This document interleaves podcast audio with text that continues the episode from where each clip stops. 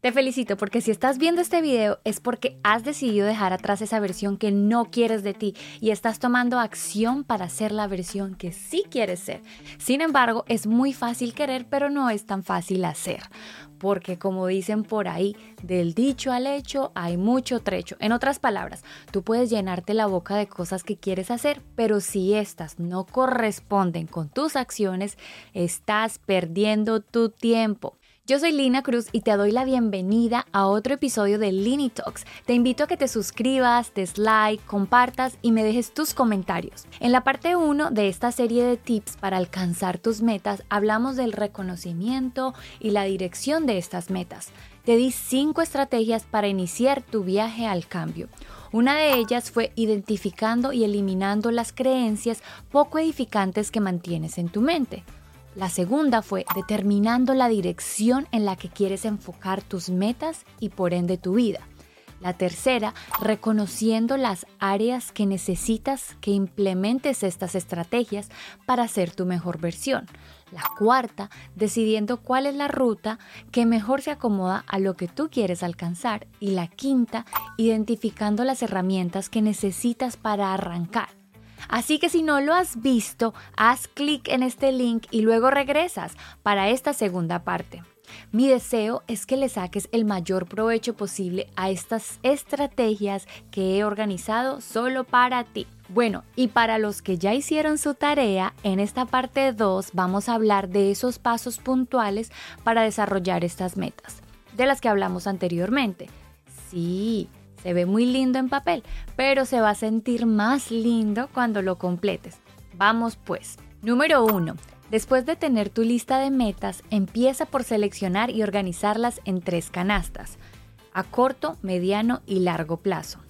Las más rápidas, que llamamos cortas, pueden ser aquellas que quieres alcanzar dentro de los próximos tres meses, mientras que aquellas a mediano plazo generalmente se miden de tres a seis meses y aquellas a largo plazo son las que duran seis meses o más, como por ejemplo graduarse de la universidad, la compra de una propiedad, tu negocio propio, tu plan de retiro y todas esas metas que necesiten de más tiempo para realizarse. Claro está que esta métrica de tiempo que yo te estoy dando es estándar y se refiere a la noción de inmediatez de tus metas.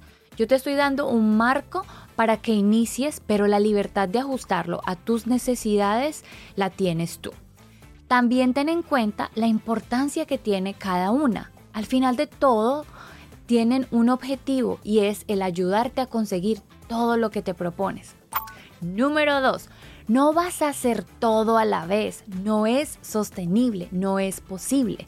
Cuando tengas tu lista en orden, escoge una o dos metas a corto plazo que puedas medir su progreso, que te genere un cambio positivo en tu vida.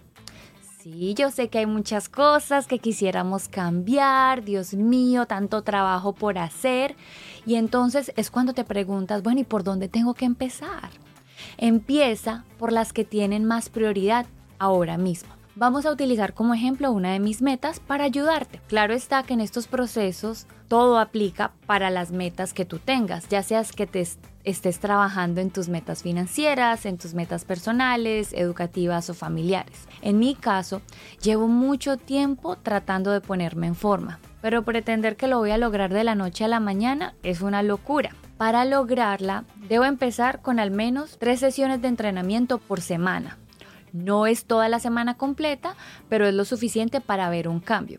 Así que yo tomé las, siguientes acciones para cumplir esta meta. Empecé primero por inscribirme al gimnasio, sí, generando un compromiso financiero. También incluí a mi esposo en este proceso, así que ya tengo un compromiso público, porque lo puse allá afuera con alguien más. También me planteé metas personales. Por ejemplo, yo tengo una ropa súper linda que quiero volver a usar y ahora mismo lucho todas las mañanas porque no me cierra. Entonces voy a cambiar eso. Yo puedo hacer más, claro que sí, ustedes también. Pero en estos procesos a veces menos es más. Y no olvides que para llegar al tercer piso hay que empezar llegando al segundo.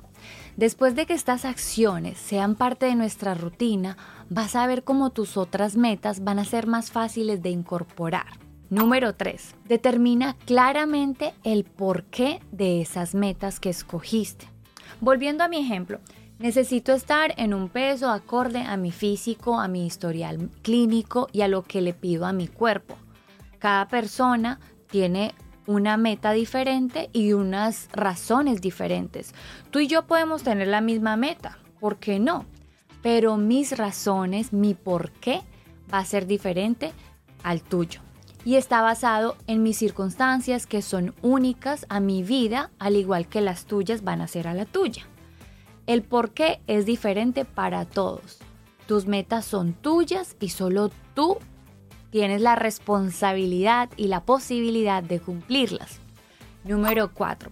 Ya tenemos la definición, ya tenemos la dirección, la razón, el orden. Ahora también debes prepararte para los obstáculos. Sí, te vas a sorprender la cantidad de retos y desafíos internos y externos con los que te vas a encontrar. Tu cuerpo se va a resistir porque lo, estás sacando de su zona de confort. Mentalmente vas a encontrar todas las razones por las cuales no necesitas cambiar. Y muchas veces, aunque lo creas o no, tu entorno también se va a resistir porque no tienen la visión que tú tienes. A mí, por ejemplo, me hacen comentarios como, ay Lina, pero ¿para qué tú haces ejercicio? Tú no necesitas. Y aunque los demás no sepan mis razones y queriendo o no, van a ser parte de esa serie de obstáculos que se me van a presentar. Así que a prepararnos mentalmente para luchar contra no solamente nuestro propio autosabotaje, pero también con el de los demás. Te recomiendo que tengas muy claro y presente el por qué estás haciendo lo que estás haciendo. Al final, mi meta es mi meta, la tuya es la tuya.